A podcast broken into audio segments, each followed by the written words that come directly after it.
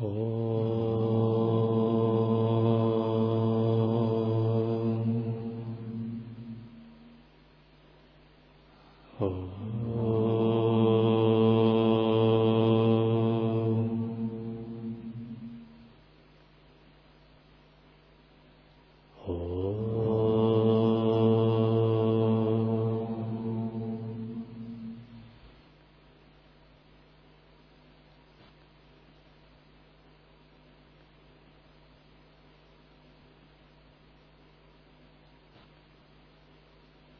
Мокшадхарма, глава 305.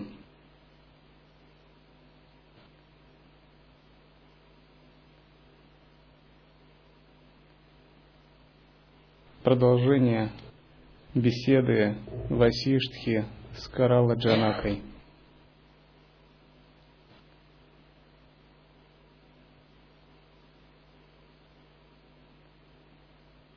Васиштха сказал – так, вследствие непробужденности, он, Пуруша, пребывает в непробужденном. Из одного тела он в тысячи других попадает, в тысячи звериных лун, иногда и в божеские луна. Он попадает в области свойств гун, причастный гунам. Пуруша, человеческая душа сознания, является путешествующим по телам, по лунам. Только тот, кто не обладает ясностью, не совсем понимает это, сильно отождествляясь с этой жизнью и этим телом. Вследствие такого отождествления возникает чрезмерная привязанность, а вследствие чрезмерной привязанности – уходит осознавание, отсутствует ясность, позволяющая ставить истинные цели в жизни. Все это называется сансара. Святые в Мокшадхарме говорят, что вследствие непробужденности человек путешествует по телам, перемещаясь из одного в другое. Он попадает в животное лоно, если его сознание омрачено, в лоно богинь, если его сознание утончено, или в человеческие лона, или чрево, если его сознание подвержено раджасу. Попадают различные лона в соответствии с предрасположенностями ума и кармами. Становясь монахами, мы делаем очень великое дело. Мы очищаем день за днем все кармы и причины и следствия, которые мы насоздавали раньше в наших прошлых воплощениях, стараясь быть каждый день, каждую секунду внимательными к собственным проявлениям и, насколько возможно, их очищать действиями тела, соблюдая правила поведения, принципом единой самаи, занимаясь созерцанием, искусными средствами йога-тантры.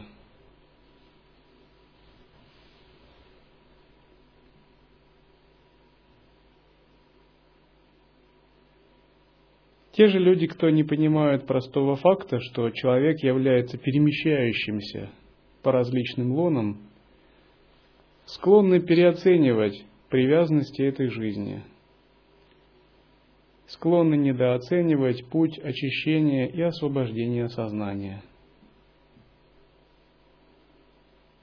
Есть же те великие души, кто не перемещается по лонам, а если ему нужно войти в лоно, он посылает свою экспансию, иллюзорное тело. Их называют махатмы.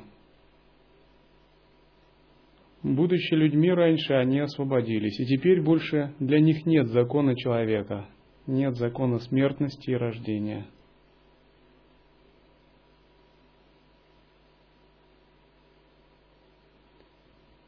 Тех же, кто не следует пути, именуют дуратмы, то есть заблуждающийся дух. А как бы мы с вами между махатмами и дуратмами, посерединке, с тенденцией к махатмам. Вот таков расклад жизни, в которой мы живем. Из человеческого состояния он уходит в небо, из неба в человеческое состояние, из человеческого состояния в преисподнюю. Так странствует он бесконечно. Если шесть миров сансары представить в виде многоэтажной гостиницы, то человек как постоялец, который снимает иногда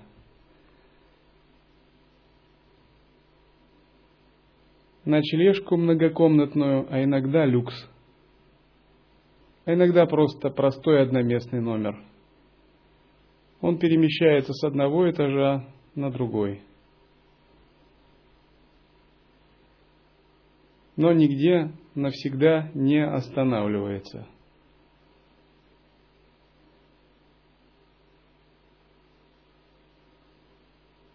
Попав в состояние сансарных богов, он успокаивается, пытаясь закрепиться на этом. Но когда созревают причины его других карм и активируется дхарма-карма, ограничивающая карма, неумолимо выступают на первый план новые причины и следствия, которые он не в состоянии был предусмотреть, предугадать или предотвратить. И дхарма-карма снова неумолимо проявляет новые причины. Возникают какие-то вторичные причины, которые активируют замороженные ранее самскары.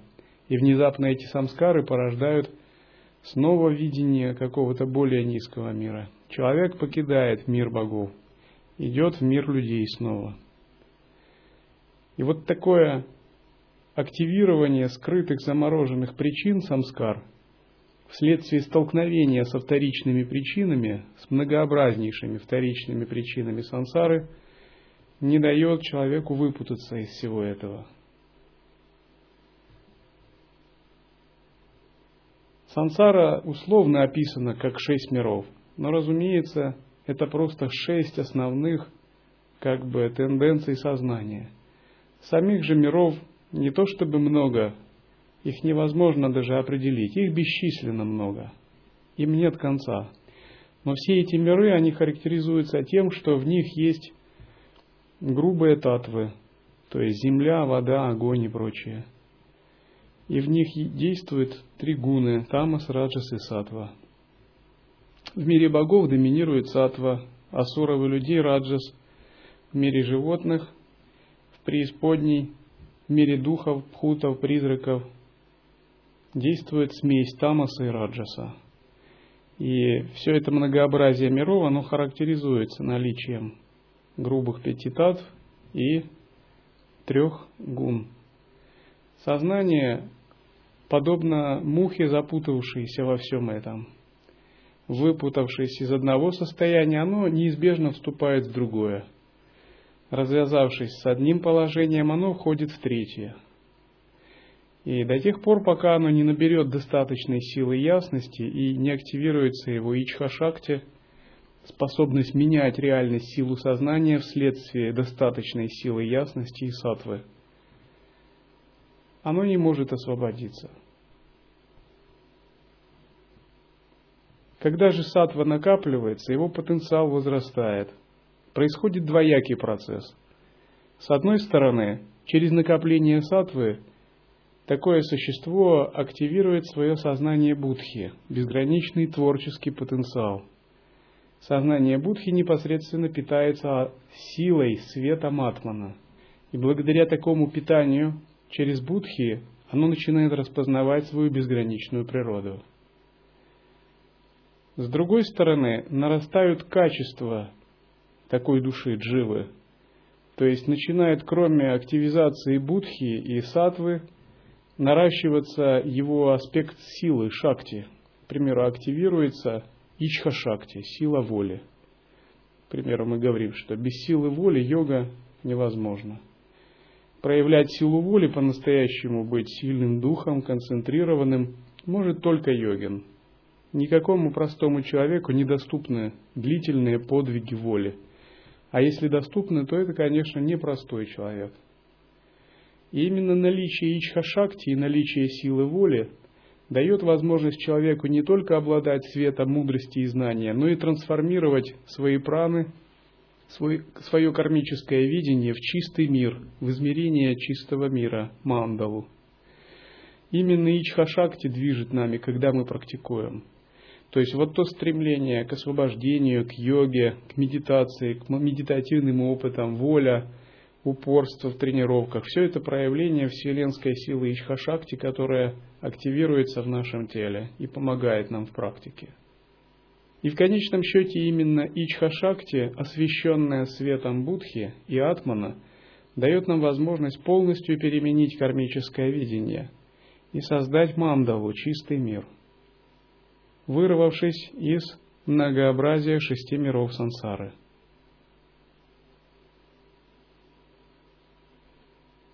Как насекомое делает куколку, обволакивая самое себя паутиной, прилежно, так нитью свойств свободный от гун. Он постоянно себя вплетает в гуны. Говорится, что наша душа изначально свободна от гун. Тем не менее, мы постоянно вплетаем себя в гуны. Что означает вплетать себя в гуны? Ну, вы разговариваете с человеком, и внезапно у вас возникает симпатия к нему. Симпатия, ладно, но у вас возникают какие-то ненормальные чувства, привязанность и прочее. Вот пошло вплетение. Или наоборот, вы разговариваете с человеком, и у вас антипатия к нему, раздражение. И то он не так делает, и другое.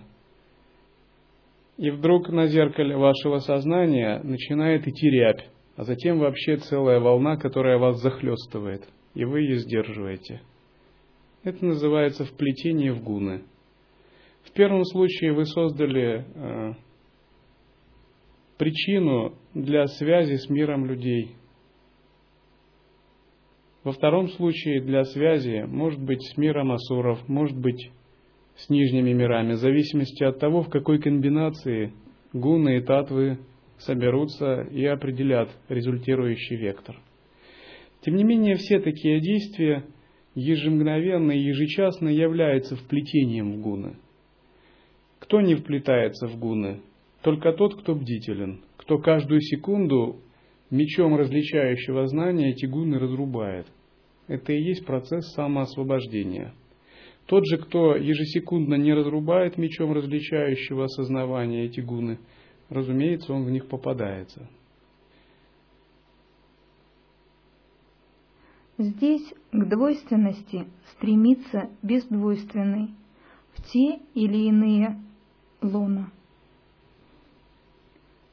Головной болью, болезнью глаз, зубной болью, болезнью глотки, водянкой, немочью жажды, лихорадкой, зобом, холерой, узловой и белой проказой, ожогами, подучей, этими и другими разладами в телах, свойственными природе, отвратительными, он поражается, подверженный им, себя воображая.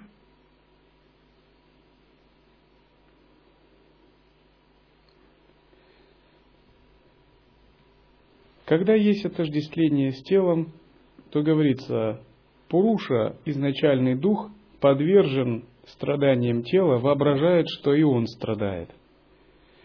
Тем не менее, такое страдание условное в том смысле, что оно проистекает от соприкосновения с индриями, органами чувств, и от чувства ахам мамити – «я есть тело».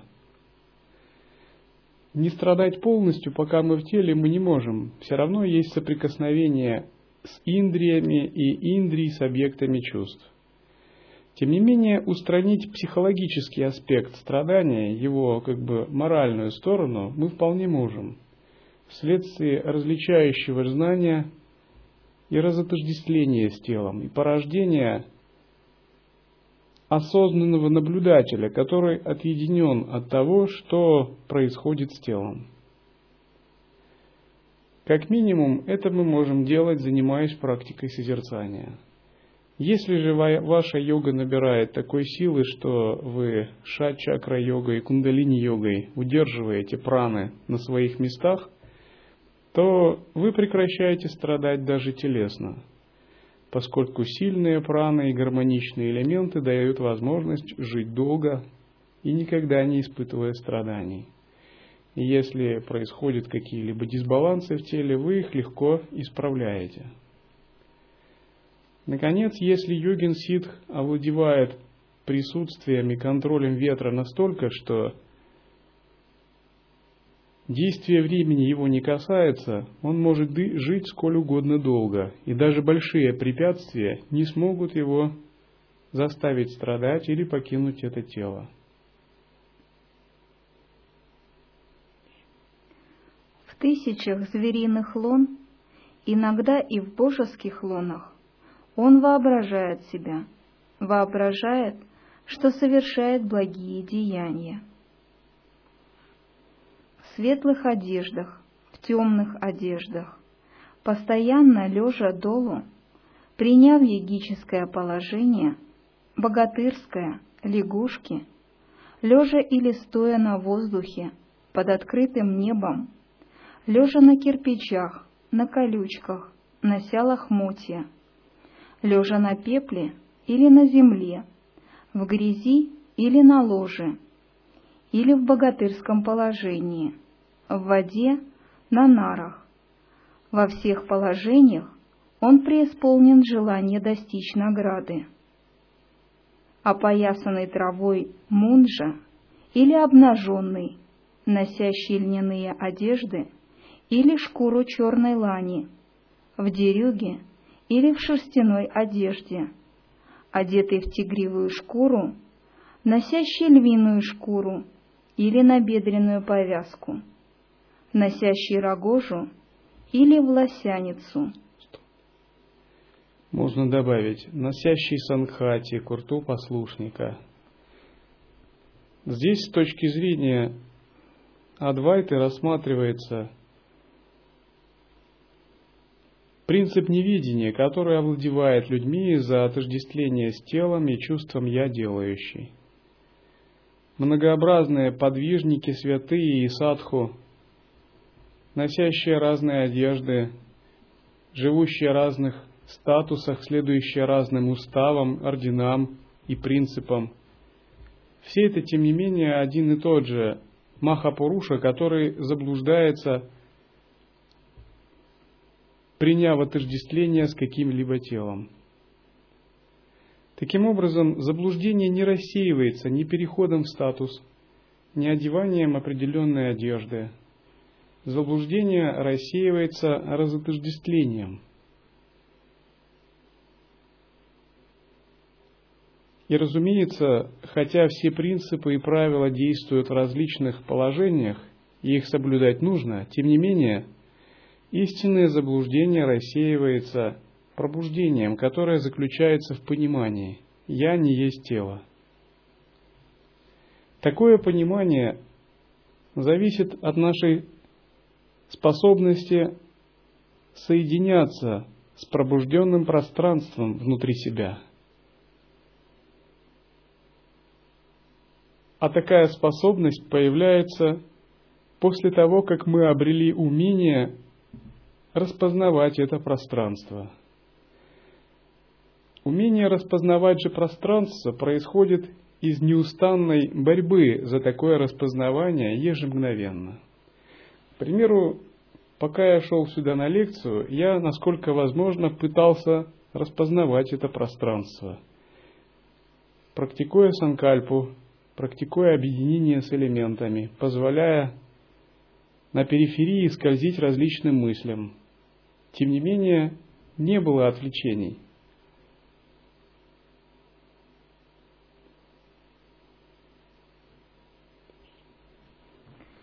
Одевающиеся в шелка или в лохмотья, или в разные другие одежды, непробужденный своим все это воображает. Также разные сокровища и всевозможные явства – воображает своими. чего только не воображает Пуруша. Он воображает своими детей, родственников, тело, богатство и прочее. Он воображает своим расу, пол, нацию, страну, землю и так далее. Этим бесчисленным отождествлением нет конца. Каждый из них под собой имеет свою философию, систему ценностей, взаимоотношений и прочее. Нет смысла как-то отзываться об этом или оценивать такие отождествления. Все это часть сансары. И пусть они живут так, как они живут. Один святой, по-моему, Лама Калу Римпочи, когда еще был жив, его спросили, что некоторые тибетские положения э, дхармы не соответствуют современному видению западного общества – что и в современном обществе как бы и то более свободно, и на то такие более взгляды. Этот лама сказал, ну, позвольте чувствующим существам сансаре быть чувствующими существами. И все. То есть мы также должны позволить чувствующим существам в сансаре быть чувствующими существами, уважая их отождествление и как бы не навязывая свои взгляды. Тем не менее, что касается наших собственных взглядов, мы, конечно, имеем совершенно другие взгляды. И то, что чувствующие существа считают достойным упорства, достижения или взращивания, мы не считаем это. Мы считаем устранение таких отождествлений и подлинное пробуждение достойным. Потому что основное заблуждение коренится именно в таком отождествлении, когда мы что-то считаем своим. Это и есть причина всех страданий живых существ.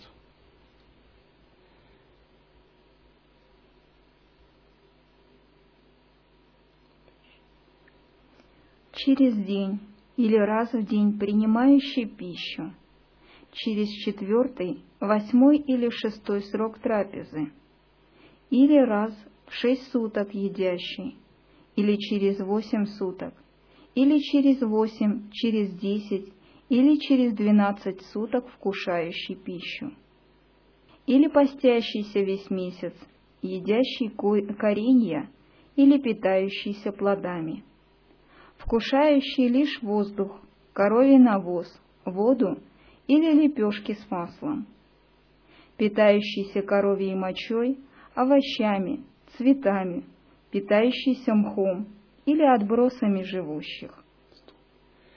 Это разные традиционные уклады жизни садху и саньясинов. То есть образ жизни, когда садху и саньясин берет различные обеты. К примеру, эти обеты касаются питания. Допустим, просить а, только в определенных домах или просить подаяние пищу только в определенное время года. Некоторые дают обеты только питаться кореньями, э, воздухом, водой. Другие используют для этого еще коровью мочу, как антисептик и очиститель. Третьи дают обеты жить только на воздухе и не заходить в другие дома – но, разумеется, сейчас, может быть, это не так практикуется. Несколько тысяч лет назад это было повсеместным способом жизни садху.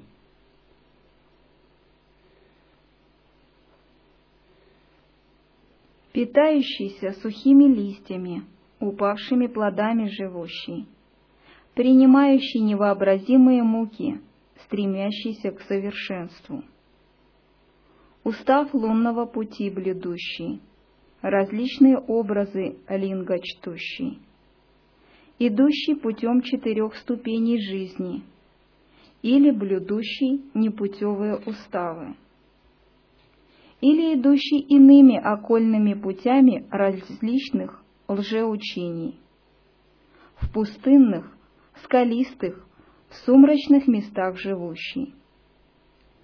На берегах песчаных, в лесных пущах, в обителях богов, у разных озер пустынных, в горных пещерах, подобных брошенным домам живущий, или творящий шептание молитв или другие обеты блюдущий. Творящие различные жертвы, различные обряды, различные духовные подвиги, различные самообуздания, ведущие образ жизни дважды рожденных, кшатриев, ващьев, шудр, торговцев. Здесь описываются различные виды тапоса, духовного аскетизма и духовных подвигов, которые предпринимались в древние времена. Особенно они связаны с действиями тела.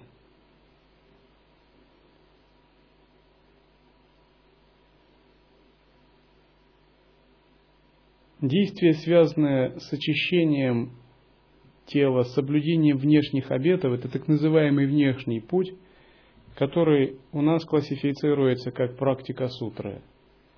Когда мы говорим о нашем духовном подвижничестве, о нашем тапосе, мы прежде всего говорим, что наше духовное подвижничество связано с внутренним деланием. Оно называется антара тапасия, то есть внутренний тапос. И внутренний тапос заключается в поддержании непрерывного бдительного осознавания. Если вы его поддерживаете, то ваш внутренний тапос блюдется. Как Романа Махариши говорил, в сахаджастхите нет лени – если же, конечно, у вас есть лень сахаджастхити, то как бы тапаса нет. Другой аспект нашего тапаса заключается в пранах. Это пестование пран, каналов и непрерывное их очищение и углубление. То есть с годами ваши праны накапливаются, каналы очищаются, чакры раскрываются. И это однозначный такой целеустремленный прямой процесс, который вы пестуете, вырабатываете в себе.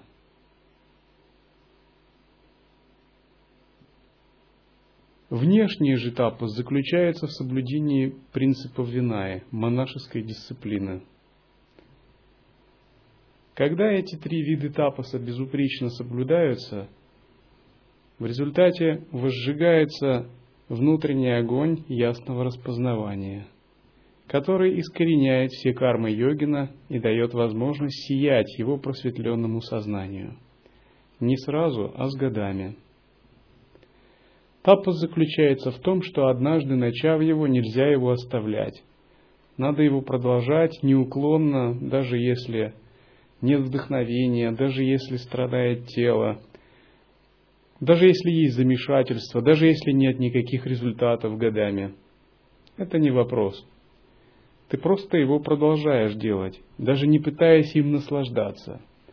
Подход э, к практике как к духовному наслаждению – это подход дилетанта. То есть дилетант считает, что я буду медитировать, вот что-то как увижу, свет или кундалини ощущу, необыкновенные ощущения, чудесные, непередаваемые полеты души и духа. Ради этого стоит. И он как-то сильно надеется на это. Ну а если такого нет, он приходит в замешательство, и у него как бы его привычная самскара ума начинает выпирать. Происходящее от юношеского максимализма. Духовная практика заключается в том, чтобы получаешь ты или не получаешь какие-то опыты, ты просто следуешь собственному тапоса, пестуя то, что должно. Ты не ожидаешь результатов – по сути, ты не привязан даже к результатам. Ты следуешь такому пути просто потому, что ему нельзя не следовать в том смысле, что это единственно возможный вообще нормальный способ духовной жизни и развития. И со временем результаты обязательно проявляются. Невероятно, чтобы они не проявились, если ты правильно практикуешь.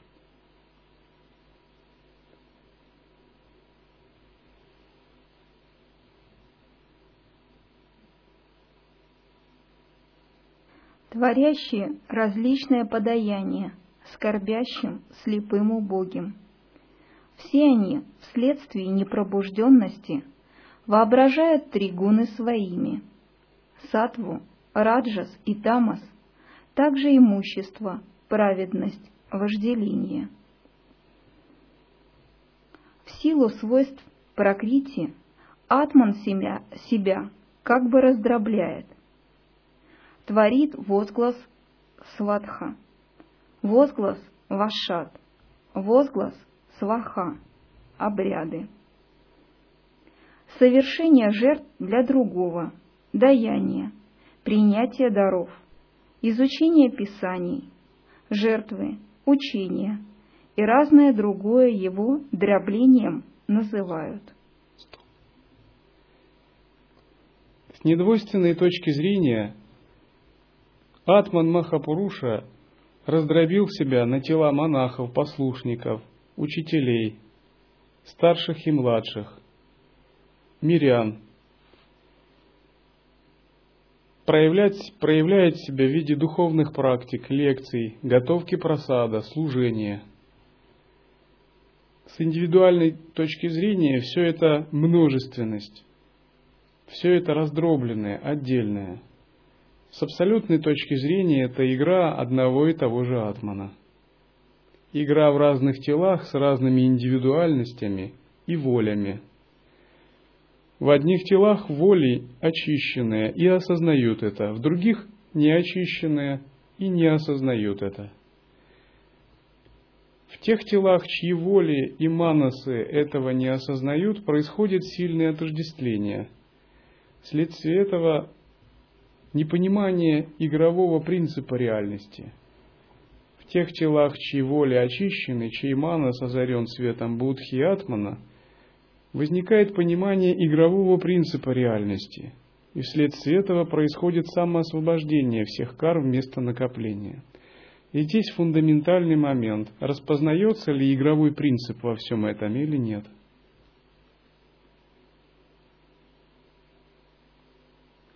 Рождение, смерть, обсуждение закона, споры причастны добру и злу. Все это путем неосвобождающей деятельности называют. Богиня природа, Пракрити, осуществляет возникновение и растворение. В конце дня она в себя вбирает свойства гуны и все в одну основу растворяет. Как временами блеск лучей в себя вбирает солнце, так он неоднократно бывшее раньше, уничтожает ради забавы. Те обладающие, собственно, красотой различные свойства гуны, милые сердцу, чтобы вновь воссоздать их, он, определяемый как произведение растворения, пристрастясь к деятельности, к пути деятельности трех гун владыка, воображает, что на пути к деятельности – он деятельностью преисполнен.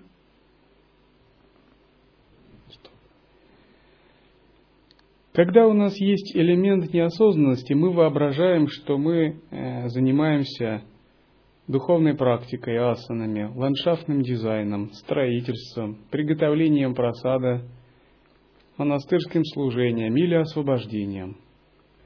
Все это и другие многообразные взгляды являются формой неведения, проистекающей из двойственности. Когда же у нас присутствует распознавание, мы понимаем, что Махапуруша, великий Атман, ничего не делает, находясь в своем бездеятельном, изначальном состоянии. А когда видно движение наших тел, это его различные лилы, игровые проявления. Именно в этот момент возникает переломный процесс сознания йогина. От чувства действующего и делателя он приходит к великому решению, к недеянию. То есть внутри он принимает великое решение войти в великое недеяние. Войти в великое недеяние не значит опустить руки или лечь. Это означает, утончив сознание, перейти в статус Махапуруши Атмана, который ничего не делает, а развлекается, играя, спонтанно проявляя свою творческую активность.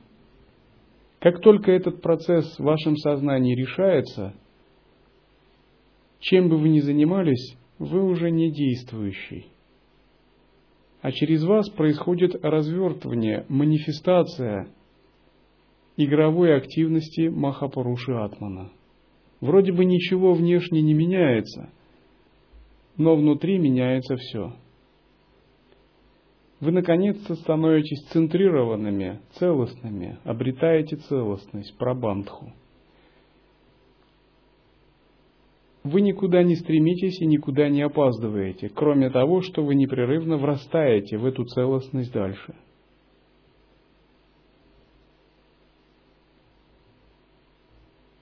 Но пока прабанхи нет, мы постоянно увлекаемся действиями из-за этого чувства делателя. Чувство делателя и обычные действия делает неэффективными – Силой прокрити ослеплен этот приходящий мир, о владыка. Все многообразно пропитывают раджас и тамас. Ослеплен этот приходящий мир. Это йогину надо много раз повторять. Ослеплен означает, в нем присутствует фундаментальное неведение – и только тот, кто непрерывно выдергивает свое сознание из ослепленности, он достоин того, чтобы именоваться зрящим. Бывает часто, что практикующие даже спустя многие годы продолжают быть подверженными сансарному мышлению, привычным стереотипам, проективному мышлению, оценочным суждениям, происходящим из прошлого – привязанностям, эмоциональным оценкам и прочему. Все это имеет место. И даже у практикующих. Однако подлинный практикующий отличается от нераспознающего природу тем, что когда у него проявляются такие оценки, в качестве основы все-таки присутствует безвыборочное, безоценочное осознавание, подобное небу которая мгновенно вытесняет все оценки, самоосвобождая их и превращая в игровую творческую манифестацию энергии, не более того. Примеру, йогин может испытывать эмоции. Он может испытывать различные эмоции. В зависимости от вторичных причин, почему он их может испытывать. Потому что у него есть прана. А пока есть прана, эмоции будут – но у него эмоции проявляются не как сбивающая прана, а как питающая прана его естественное состояние. Его эмоции проявляются на фоне безграничного пространства, океана присутствия. И когда они проявляются, они не забирают его осознанность, а только ее разогревают, становясь как дрова для костра – его эмоции не, не проецируются на что-либо или на кого-либо, он играет ими. Просто вторичные причины вызывают движение энергии. Его эмоции всегда чисты, поскольку распознавание зеркала чистого осознавания мгновенно трансмутирует эмоции из любых, даже нечистых, в самые чистые. Его эмоции игровые, они не более чем эмоции актера в хорошем спектакле – то есть йогин с ними никогда не отождествляется. Так же, как актер может проявлять свои творческие переживания, так же и йогин, переживая различные чувства, делает их просто игрой. Эта игра за счет, происходит за счет того, что движется энергия в каналах, но распознающее сознание никогда с ней не отождествляется. В случае же такого, если распознавание не происходит, происходит на лицо ослепление движениями и функционированием трех гун.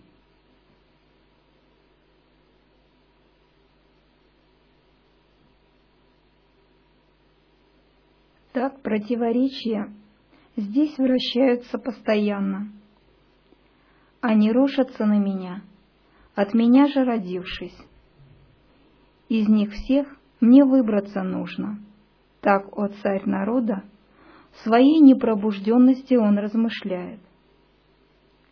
Благими делами, уйдя в небесный мир, я наслаждаться буду. но и здесь я вкушу плоды добрых и злых поступков. Итак, я буду создавать свое счастье. Постепенно создав свое счастье, от рождения к рождению, так до конца себе обеспечу счастливую долю. За тут совершенные злые дела бесконечное горе мне будет. Ведь стать человеком и то великое горе, а пущее в ад погрузиться. Из преисподней, освободясь, со временем опять стать человеком. От человеческого состояния, перейдя к божественному, потом снова человеком стану. Из человеческого состояния в преисподнюю снова, так одно за другим приходит. Не обращаясь к Атману, окутанный гунами, кто так постоянно мыслит, тот из-за этого в божеское и человеческое состояние и в преисподнюю попадает. Окутанный самостью, он здесь непрестанно продолжает вращаться. Итак, задача заключается в том, чтобы рассеять окутанность тремя гунами – как вы знаете, у нас есть учение о трех видах света или учение о джоти-йоге, о непрерывном сознании, о вхождении в состояние сна без сновидений и еще выше, то есть состояние сушупти и втурья. Самые тонкие учения связаны с переживанием трех видов света, так называемого чандра-джоти, сурья-джоти шунья джоти и шутха джоти, то есть света подобного луне, подобного солнцу и подобному темной черноте и чистого изначального света. Фактически освобождение трех гун подлинное происходит на стадии, когда мы можем рассеять эти три вида света. То есть, когда йогин в самадхи, в сновидении переживает пространство тонкой белизны, тонкой всеохватывающей красноты, непроглядной темноты, подобной осеннему безлунному небу ночному, и, наконец, входит в чистейшее, самое глубокое состояние света, это именует освобождение трех гун. То есть тот, кто рассеял эти три света в сновидении, в самадхи именуется освобожденным – тот же, кто их не рассеял, входит в новое лоно. Это лоно человека или лоно божества в чистой земле. Или получает перерождение, не входя в лоно, в мире чистых богов в более высоких мирах. Тем не менее, все это различные виды э, тонкого, благоприятного, но все-таки ограниченного состояния. Входя в более высокие рождения, такой йогин может в конце концов достичь окончательного освобождения. К примеру, считается, что перерождение в чистых землях приводит к полному освобождению в течение 500 лет. И проводя духовную практику, продолжая ее проводить и занимаясь созерцанием, йогин в конце концов без всяких препятствий реализовывает полное освобождение.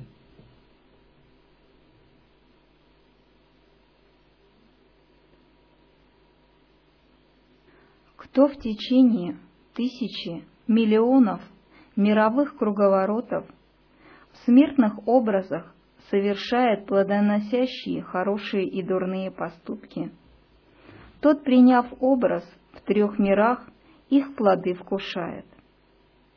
Хорошее и дурное, определяемое плодами, совершает прокрити.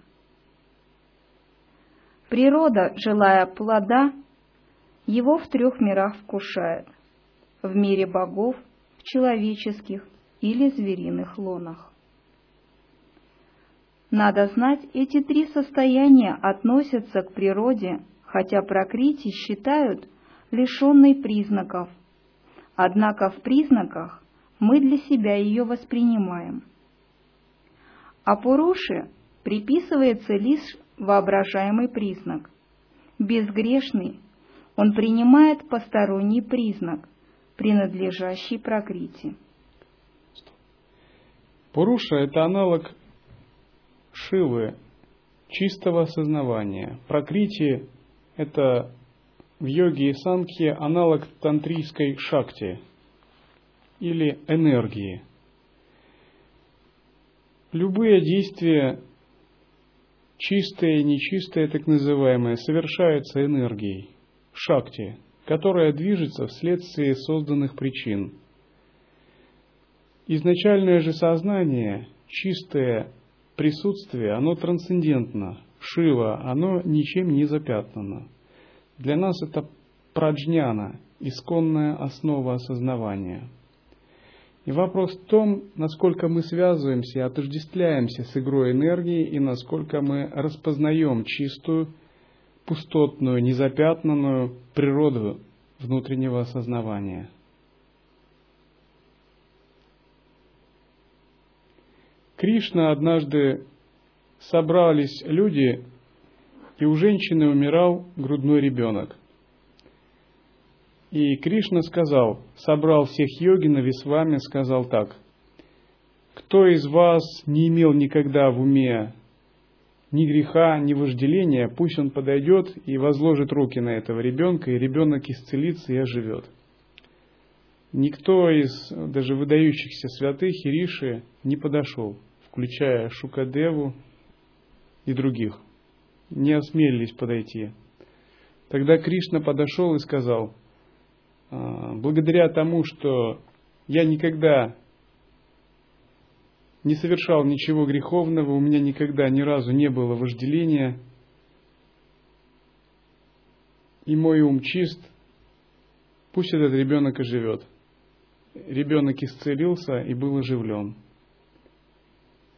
Это и есть принцип того, что Кришна мог проявить в своем сознании изначально чистое, незапятнанное осознавание, не связанное с гунами, с игрой прокрития.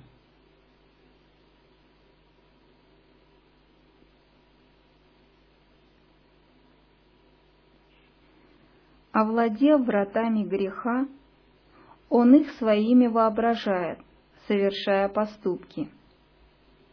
Ухо и другие органы чувств, а также пять действующих индрий, речь и другие индрии вращаются вместе с гунами в гунах. Я все это, эти чувства, конечно, мои. Так, не обладающий чувствами, воображает.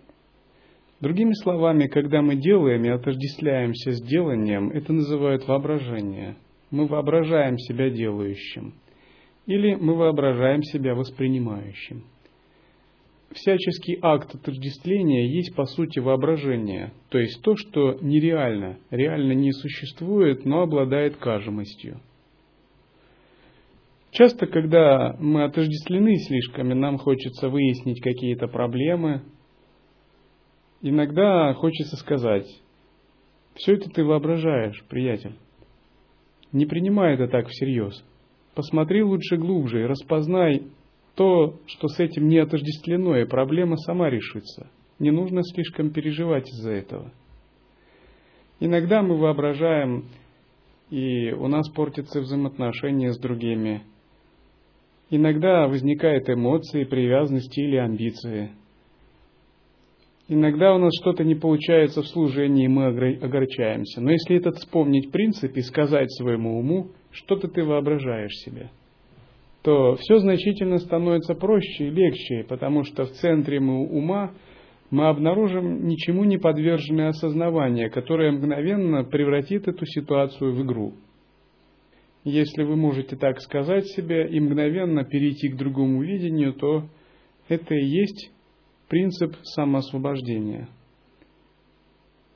Потому что самоосвобождающийся йогин, он так себе говорит постоянно.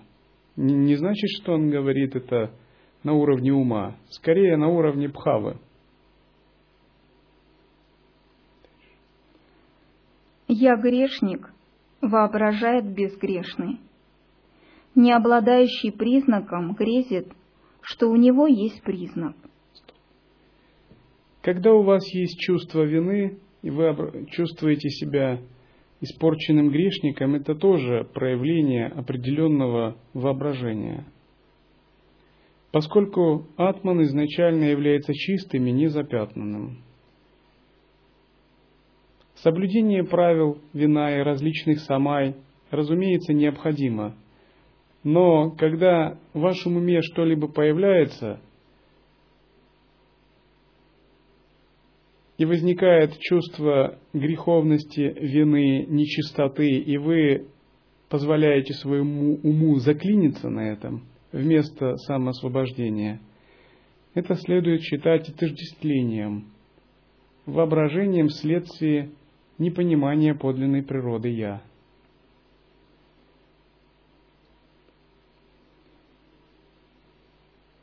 Безвременный себя под властным времени воображает. Не обладающий ясностью сатвой, себя ясным сатвичным воображает. Не обладающий основами татвами, себя обладающий татвами воображает. Бессмертный себя воображает смертным, неподвижный – подвижным. Бестелесный воображает себя телесным сотворенным – несотворенный, не страдающий – страдающим, не приходящий – приходящим, не становящийся – способным к становлению, бесстрашный – подвешенным страху. Так в Святой Махабхарате, в книге «Умиротворение», в книге «Основа освобождения» гласит 305 глава.